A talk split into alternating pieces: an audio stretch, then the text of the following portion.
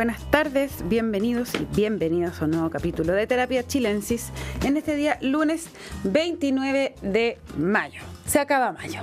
Se acaba mayo. Arturo Fonten, ¿cómo estás tú? ¿Cómo estás? Muy bien. ¿Por qué te ríes tanto de mí? Me, gusta el entusiasmo porque tú celebras cada vez que se acaba un mes. Que, pasa el tiempo.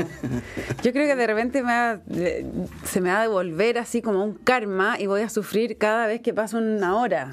Voy a empezar a ver finalmente el valor de la vida. No, no, no. Es, es un decir, es un decir. ¿Cómo estás? Bien, muy bien. ¿Bien? Qué bueno. Oye, tenemos invitado today. Invitado porque eh, pasaron muchas cosas eh, en el mundo, sobre todo en, España. Eh, ha habido elecciones en España, en Turquía también, se vienen en Argentina, así que hay mucho paño por cortar ahí. Entonces, Arturo está con nosotros, Alejandro Tapia. Alejandro Tapia es editor de La Tercera Sábado, pero además fue mucho tiempo editor de Mundo, La Tercera, por lo tanto, tiene conocimientos superiores de, estos temas. Así que gracias, por, Gracias por el elogio, José. Eh, gracias por venir eh, aquí a conversar con nosotros, ponernos un poco al día. Yo creo que lo más interesante eh, es lo que ocurrió ayer en España, en que eh, la derecha volvió a pegar un sorpaso, ¿no? Así es. Y Pedro Sánchez eh, anunció esta mañana que adelantaría las elecciones que estaban eh, pensadas para diciembre para ahora, el 23 de julio, ¿no? Sí, exactamente, 23 días antes de que España asuma la presidencia de la Unión Europea. o, sea, no menor. o sea, él podría quedarse sin esa pega por ser. Así es. una movida estratégica de Pedro Sánchez en que eh, asume la derrota del PSOE y la derrota de su coalición con Unidas Podemos. Eh, una derrota durísima en las elecciones eh, las regiones autónomas del domingo en España, en que el PP arrasó en, en, cuanto a votaciones. Se llevó 7, 8 de 12 y eso eh, levantado un poco por, por la figura de Isabel Ayuso, que ella es líder en Madrid, ¿no? Eso levantado por muchos factores, no solamente con, con, la irrupción de Isabel eh, Díaz Ayuso, que, que, le fue muy bien en, en Madrid con, con el PSOE, sino que al parecer el electorado español eh, ha castigado la forma o el estilo que ha tenido Pedro Sánchez en, esta gestión eh, con eh, Podemos como su socio de Unidas Podemos. Unidas Podemos. Que eso es el... Pablo Iglesias. Pablo Iglesias, ¿cierto? Es lo que, o sea, lo que, queda, de ahí. Sí, bueno, ahora quedó mucho menos con, con las elecciones del domingo, quedó mucho menos de, Podemos. Eso desaparece. Podemos como tal no queda con nada prácticamente. Se quedó con muy poco, casi nada eh, y el, adelanto de las elecciones los van a obligar a hacer una alianza con la vicepresidenta del, gobierno, con Yolanda Díaz. Eh, van a tener muy poquititos días para, para, para hacer eso. Eh, los analistas también están diciendo que, por un lado, Sánchez también hace esta jugada estratégica para dejar sin margen al, al PP, porque el PP también va a tener que negociar con Vox. Eh, entonces es un escenario muy complejo. Eh, y en general. Es, o sea, tendría que negociar con Vox, que es el partido que está más a la derecha de que ellos en, España, como claro. con el Claro, o sea, el juego es, que, en Madrid hubo mayoría absoluta, pero en otras partes no, en esos lugares. Entonces, el PP tiene que negociar con Vox para lograr el control de la, Ahora, claro, alcaldía, gobernaciones. Eso que tú planteabas, Alejandro, que eh, de hecho había una columna en el país que lo decía si era cobardía o audacia, hablando de, Pedro Sánchez. ¿Qué, es lo que esta eh, salir a, adelantar las elecciones? ¿Qué es en, de primera en primera línea? ¿Es audacia o cobardía? Mira, lo primero que pueden ser un poco las dos cosas, pero lo primero que hay que reconocer es que Pedro Sánchez eh, reconoce él mismo la derrota, digamos, de su coalición en las elecciones, la asume comillas en primera persona él mismo dice que escuchó el mensaje de eh, los españoles y que por eso eh, se adelantan las elecciones. Eh, no siempre el gobernante de turno reconoce eh, la derrota electoral y no siempre asume, digamos, el mensaje de eh, los ciudadanos. Bueno, en este caso eso podría tener varias aristas. lo primero también es evitar esta una guerra civil entre el PSOE y Unidas Podemos. ¿Por quién tuvo porque de aquí a diciembre, claro, de aquí a diciembre queda mucho tiempo para, para enemistarse y, bueno, ya sabemos lo que pasa después de, de estas elecciones en que un, partido o una coalición es arrollada por otra. Eh, por otro lado, también deja sin margen, mucho margen, lo que me comentaba, al PP, que tiene que, como decía Arturo, negociar con Vox en, en, algunas, en algunos lugares. Eh, y pese a que eh, las elecciones son ya casi que mañana, Pedro Sánchez tiene algún margen, digamos, para articular algo. ahora, es una jugada muy riesgosa porque eh, desde el año 95 en adelante, más o menos en España, con ciertas excepciones, el resultado de las eh, elecciones regionales eh, después se repite en las generales. O sea, esta es una señal, digamos, de cómo el electorado español se está moviendo más hacia la derecha, pero moviéndose a la derecha tradicional, a la que es encarnada por el PP dejando un poco los extremos, el extremo por el lado izquierdo de Podemos y el extremo por el lado de derecha de Vox.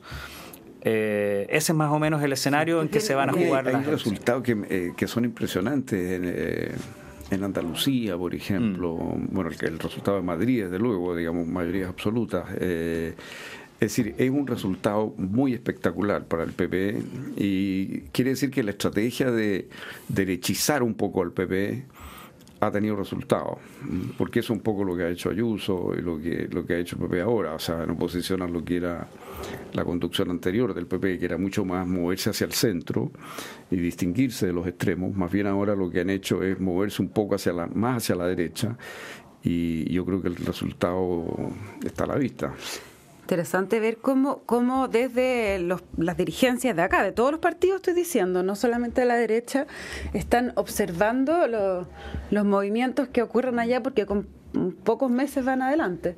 Claro, eh, bueno, yo creo que desde luego la desaparición de Podemos es una cosa muy significativa para Chile, porque mm. claramente el Frente Amplio se inspiró en buena medida en, esa promesa, ¿no? Y de eso no queda nada. Eh, eso ha prácticamente desaparecido. Entonces, eh, ese es un dato impresionante. Y claro, para la derecha, para Chile Vamos, tal vez el mensaje sería que más bien hay que buscar una postura más de derecha y no tanto ir a buscar al centro. Claro, claro. Y por otra parte, para el socialismo democrático, es una voz de esperanza, porque al final el, PSOE ha logrado un resultado que es pésimo, pero, pero por lo menos es muy superior al de la izquierda, al, de, los grupos que están más a la izquierda de ellos, digamos, claro. muy superior y con esta jugada no sabemos qué efecto va a tener, digamos, pero tiene una pequeña opción de retener el, el gobierno. Oye, ¿y quiénes asuman, quiénes asu asumen, perdón, no asumen, quiénes asoman como liderazgos? Eh, porque si, si esto se repite, la elección general el 23 de julio, eh, y como dices tú, todo indica que hay una réplica de lo que ocurre en la, en la, en la que lo que va a ocurrir en la próxima elección. Eh, ¿Qué liderazgos de la derecha se ven encumbrados? Bueno, a partir del liderazgo del, del, presidente del PP, que se ha visto reforzada su apuesta, digamos, de eh, no correrse más hacia el centro necesariamente, pero sí marcar una cierta diferencia con las posturas más de, más de extrema derecha, más diferenciándose de Vox, por mm. ejemplo. Ese es un, liderazgo claro. Después, bueno, el, liderazgo de, de, Díaz Ayuso también es eh, bien eh, demostrativo eh, de que el PP podría ser nuevamente el principal partido español eh, porque si es que se, se, homologara el resultado de las elecciones de ayer a las próximas elecciones, el PP va a obtener mayoría, pero claro, ahí después va a necesitar de, de, Vox.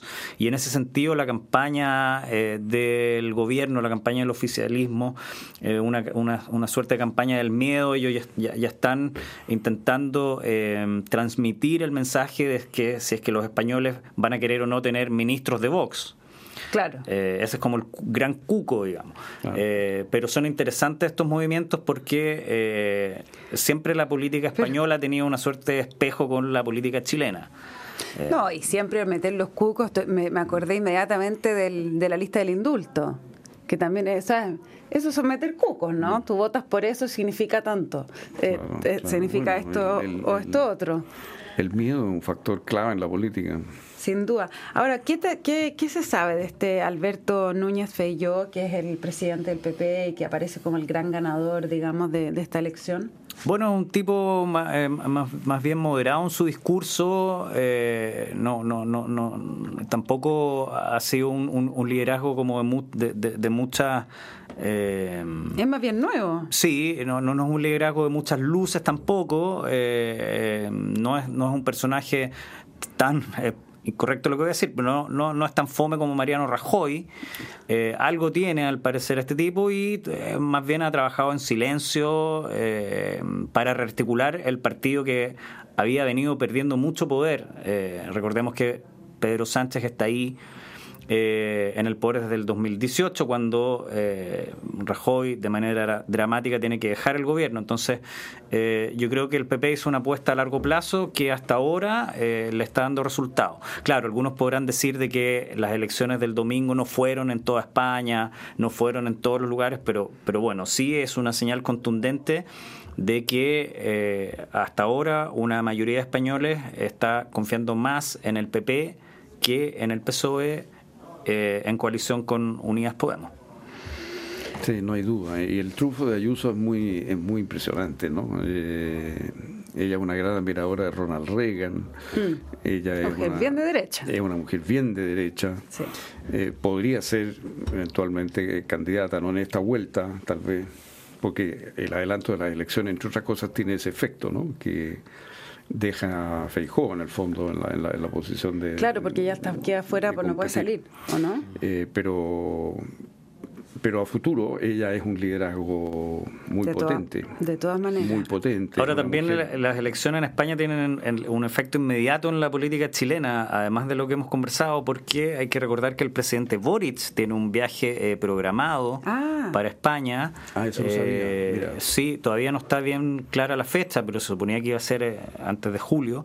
Y bueno, los españoles van a estar eh, metidos en este laberinto. Ahora, claro, las elecciones, como decías tú, José, van a ser el 23 de julio, verano en España. eh, ya había mucho reclamo de que los españoles no iban, no iban a poder votar porque iban a estar de vacaciones, en fin. Mm.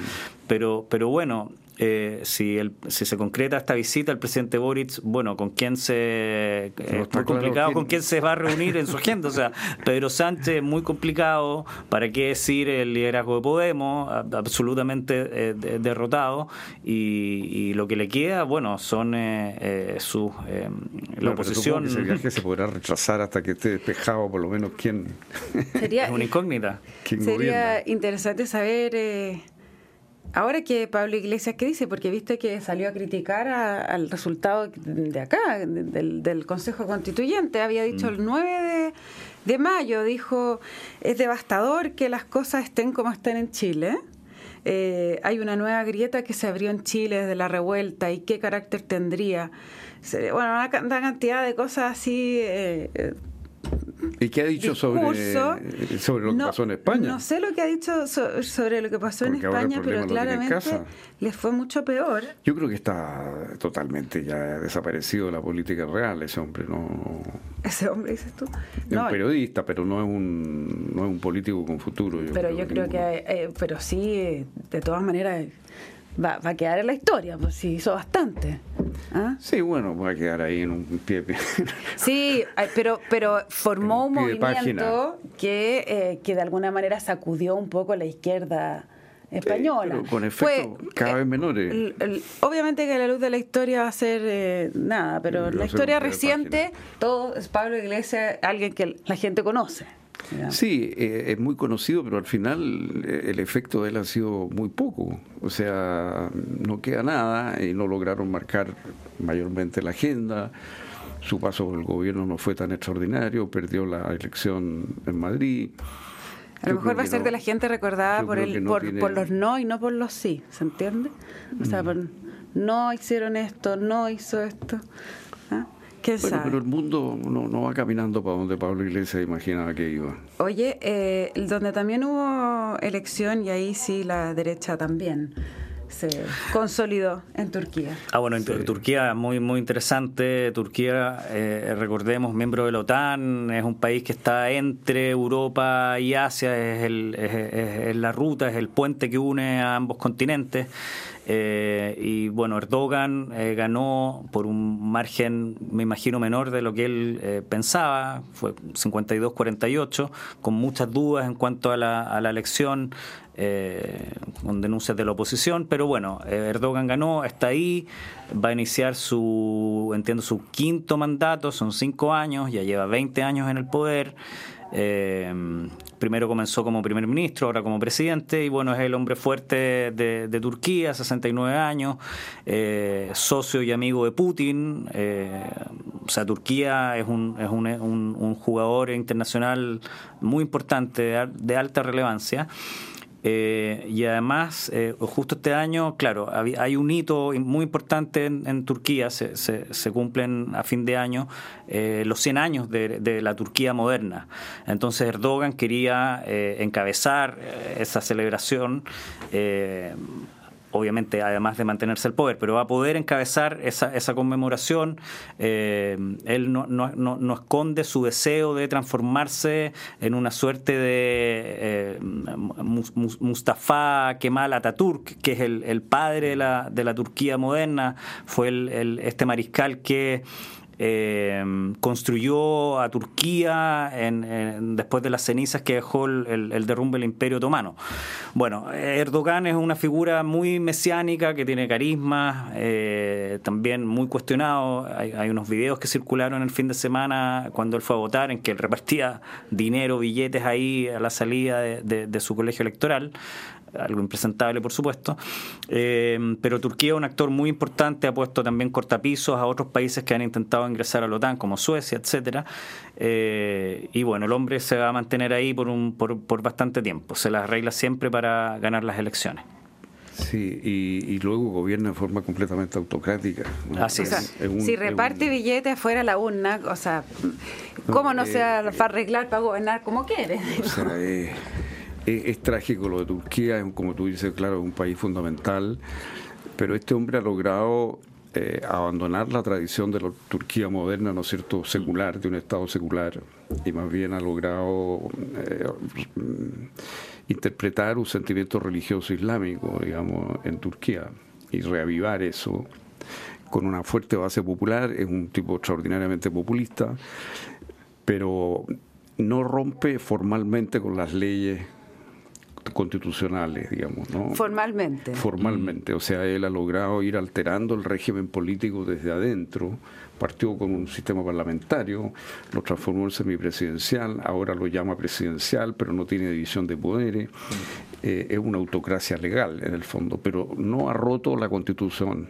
Siempre las reformas han sido hechas al interior del sistema manejando las mayorías en el Parlamento que él ha conseguido. Y es un tipo que maneja un partido que tiene una fuerte base, como dicen ellos, plebeya. Eh, es un partido un poco anticosmopolita en, una, en un país muy tensionado por la modernización por una parte, hay una parte de Turquía que es muy cosmopolita, muy moderna, otra parte de Turquía que es muy atrasada. Entonces él más bien representa eso. Y sus partidarios desde el comienzo tuvieron una actitud grosera, por ejemplo, en los programas de televisión, una actitud poco cortés, agresiva. Eh, Esto estamos hablando hace 20 años. Cuando partió y se ha mantenido esta especie de tono plebeyo, digamos, un tono como anti-elite muy fuerte. Eh, sí, yo sé el paralelo con, con, como con el padre de la patria moderna, con eh, Ataturk, precisamente porque Erdogan es un nacionalista puro y duro. Sí, pero, pero con esta vertiente religiosa que no era. Sí, también. Que, porque, eh, claro, esa Turquía moderna que tú te refieres, claro, fue nacionalista, pero fue secularizada. Y, fue un Estado moderno construido en forma secular. Pero esto no, ahora. Bueno, el partido de Erdogan es, es, islamista. Es islamista. Entonces hay una fuerte apelación al sentimiento religioso conservador del mundo popular de Turquía y eso le ha dado un rédito enorme, digamos, un éxito impresionante. Y es el misma, la misma figura de Orbán en Hungría, de Kaczynski en Polonia. O sea, estamos viendo estas figuras que logran el poder digamos, democráticamente, que modifican la constitución y las leyes, pero al interior del sistema, el propio Putin, ¿no? Eh, eh, lo ha hecho así y construye una autocracia. Una, democracia disfrazada a su medida. Exactamente. Mm. Entonces la autocracia se, disfraza de, formas democráticas, pero, pero, pero, pero el contendor tiene muy pocas oportunidades de llegar al poder, digamos, pero se mantienen las elecciones, hay, hay un cierto riesgo, digamos, ¿no? No es 100% seguro, porque no porque él podría teóricamente haber perdido las elecciones. De lo mismo, lo mismo pasó con Orbán, se pensó que podía perder las elecciones, pero al final no las pierden, digamos, porque manejan el sistema eh, y, una vez adentro no hay contrapeso, no hay contrapeso simplemente. Entonces es, es sumamente alarmante. Orbán, lo mismo Kaczynski en, en Polonia, rápidamente controlaron la, el Tribunal Constitucional, entonces el Tribunal Constitucional aprueba todo lo que ellos lanzan. Es un poco lo que tú decías la otra vez que está intentando que pase en Israel, ¿o no? Bueno, en Israel hay ese riesgo, justamente. Y, mm. de nuevo el conflicto está en eh, el, equivalente, digamos, del Tribunal Constitucional nuestro, digamos, lo que va a ser nuestra Corte Constitucional. O sea, si, si tú logras manejar ahí la mayoría y esa mayoría de jueces es la misma en el Parlamento y es la misma en el Controlas todo. Controlas todo. Controlas todos los poderes en la misma mano. Y esa es la fórmula. La fórmula es más antigua que, digamos, eso esto fue lo que hizo Julio César en Roma, digamos, cuando destruyó la República. Se conoce de esa época la fórmula. El, no, no tuvieron elecciones, pero van a tener.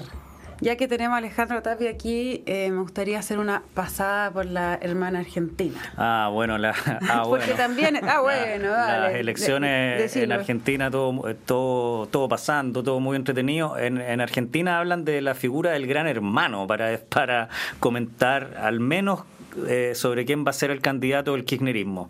Eh, gran hermano eh, por el programa, pero es porque Cristina, y quien otra que, que ella está moviendo los hilos, ella ha dicho que no se va a presentar, pero bueno, hay, hay dudas sobre eso y hay varios candidatos que podrían ser su, su elegido, elegido a dedo, por eso se habla de gran hermano. Primero hay dos fechas importantes. Una es ahora a mediados de junio se cumple un plazo para que las candidaturas se inscriban como alianza de cara a las primarias de agosto. O sea, en agosto ya se define todo eh, y las elecciones eh, presidenciales son en octubre. El, gran dilema en Argentina en este momento es, primero, quién va a ser el candidato del kirchnerismo, y ahí hay ya, porque Alberto tres o cuatro va. figuras, Alberto no va, y después, bueno, está el, el, que parece ser el gran elegido de Cristina, que es eh, Guado de Pedro, Eduardo Guado de Pedro, que es el ministro del Interior. Eh, de Argentina, pero que es una figura joven, una figura política que eh, no conoce, no es muy conocido y tiene ese, ese problema. Y entonces no está muy claro si es que él eh, va a ser o no. Ahora lo están disfrazando de una figura presidenciable, tiene muchas apariciones, etcétera. Eh, después el otro candidato natural del kirchnerismo es Kisilov, ah, eh, Axel Kisilov, mm. eh, que, también tiene una cercanía con Máximo Kirchner. Él es el gobernador de la provincia de Buenos Aires y su mandato se termina precisamente a fin de año. Entonces está la incógnita si es que él va a postular a la reelección en ese cargo, que es un cargo muy importante, o si es que va a ir a, la Rosada. Y después hay dos candidatos conocidos que han sido otras veces candidatos a la presidencia, que es Chioli, que perdió con eh, eh, las últimas elecciones, Daniel Scioli. Eh, él perdió con Cristina y perdió con. El, Scioli fue el que perdió con, con Macri. Ya, pero antes también, pues porque... Sí, porque Massa es, eh, no es kirchnerista, sino que él, forma parte, es, peronista. Ya. Chioli ah, partió su carrera con, con Menem, o sea, se mueve de Menem a los Kirchner. Eh, y bueno, Sergio, y, el otro Sergio Massa, que también no es un kirchnerismo eh, puro y duro, pero que también podría ser, él, es parte de la, de la coalición de, de, gobierno del Frente para la Victoria. entonces, por el lado del oficialismo está, hay una incógnita grande y siempre con la duda final de si es que Cristina va a cambiar de pues, idea o no. Eso te iba a preguntar, pero ella puede legalmente, ¿en qué situación judicial está para poder... Ya. Los procesos judiciales en Argentina son muy largos y, la vida. Y, y, podría sí presentarse si es que ella quisiera. y por el lado de la oposición, bueno, está Rodríguez Larreta, que es el, actual em, jefe de la ciudad de Buenos Aires. un personaje que, que es más bien moderado y, sin tanta estridencia. Eh, también está Patricia Bullrich, que fue ministra de Macri, ministra de Seguridad de Macri. Eh, y no hay mucho más tampoco. Hay que recordar que eh, así como Alberto anunció que no iba a ser candidato, Macri también anunció que no iba a ser candidato. pero a diferencia de otras elecciones está hay un tercer factor, que es el factor Milei. ¿Ya? Eh, que también lo podríamos eh, meter quizá en este saco de eh, políticos eh, populistas, nacionalistas, etcétera. Bueno, Milei ha removido el escenario político argentino, ha generado una suerte de movimiento telúrico. ¿Y qué pasa con Milei? Es que las encuestas lo que dicen es que a segunda vuelta pasaría el candidato de la oposición, sea quien sea, y en segundo lugar hay un empate entre el kirchnerismo y Milei. Sería algo inédito si es que eso ocurriera, digamos, si es que pasara la oposición y Milei, que básicamente son los dos candidatos de oposición a la Casa Rosada. Eh, hay mucho movimiento ahí. El peronismo espectacular. Claro. Eh, pero eso también va a depender mucho de quién encarne el liderazgo del kirchnerismo. Si va a ser alguien como muy identificado con el kirchnerismo, pero que, al mismo tiempo también es una figura que genera cierta novedad, como, como Guado de Pedro, Guado de Pedro es, un protegido de Cristina, eh, o una figura como Chioli o Massa. Eh, pero lo de Milei, no, o sea, el tipo... Igual uno podría pensar que colocada en ese trance histórico eh, de pensar que pueden pasar a, la, el, el, mi ley y el de derecha, yo creo que Cristina va, ¿no? ¿Quién sabe? Pero... Sí, Cristina va o designa a alguien que tenga cierta chance. Eh... Dejar ese terreno tan abierto parece imposible para el peronismo. Bueno, no sé, quizás también la apuesta es más, más a largo plazo, dejar que, que, se genere un cierto caos para después volver. Eh, pero ya hay imágenes en el centro de Buenos Aires con Cristina y, Guado de Pedro. Da la idea de que podría ser él. Entre tanto, la inflación está la situación económica es espantosa. Eso es lo que le da opción a mi ley, digamos, que representa, como quien dice, la, antítesis. El basta ya. Este, claro, es el, eh, un poco alocado, pero, pero encarna, yo creo, la crítica total, digamos, a, lo que está pasando ya, ya hace mucho tiempo. Tiene problemas con el Fondo Monetario. O sea, la situación en Argentina es increíble un país tan, tan rico y tan mal administrado, Dios mío. Pero bueno, las almas en Argentina también se mueven de otra manera, son campeones del mundo en fútbol, eh, eh en Buenos Aires al menos hay mucho movimiento en los restaurantes, vida nocturna, se mueven como en otras dimensiones. tienen otros parámetros para medir el bienestar, digamos, ¿no? Sí, no, no, pero el descontento no, eso sí, el descontento es salvaje. la pobreza está llegando al 50% pero, en Argentina, es sí, pero esto, pero eso también es estaba cuando se religió Alberto. O sea, no, no, no, no, no, ha ido creciendo. La pobreza ha ido creciendo de una forma impresionante. Pero ya estaba en un escenario de mucha pobreza, de mala administración, de inflación, del dólar blue circulando por todos lados. Entonces, eh, uno tiene que decir nada claro, Lo que pasa es que ellos tienen cautivo, claro, pues hay, hay mucho, mucha plata de que va al mundo popular. Entonces ellos tienen cautivo ahí un votante que en el fondo recibe subsidios todo el tiempo. Y que prefiere, que prefiere el desorden. que, dramática, Pero prefiere seguir viviendo en ese caos y que no se lo quiten.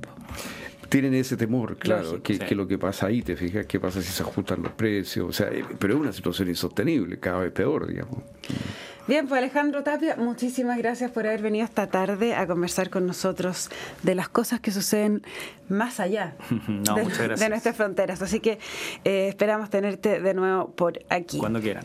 Les cuento que la transformación digital de tu empresa nunca estuvo en mejores manos. En Sonda desarrollan tecnologías que transforman tu negocio y tu vida, innovando e integrando soluciones que potencian y agilizan tus operaciones. Descubre más en sonda.com.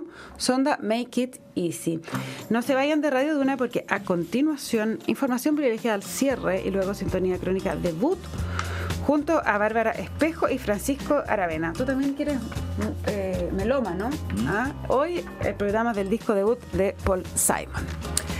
Bien, pues Arturo, nos encontramos mañana a las 8 con más terapia chilensis. Que estén bien. Muy buenas noches.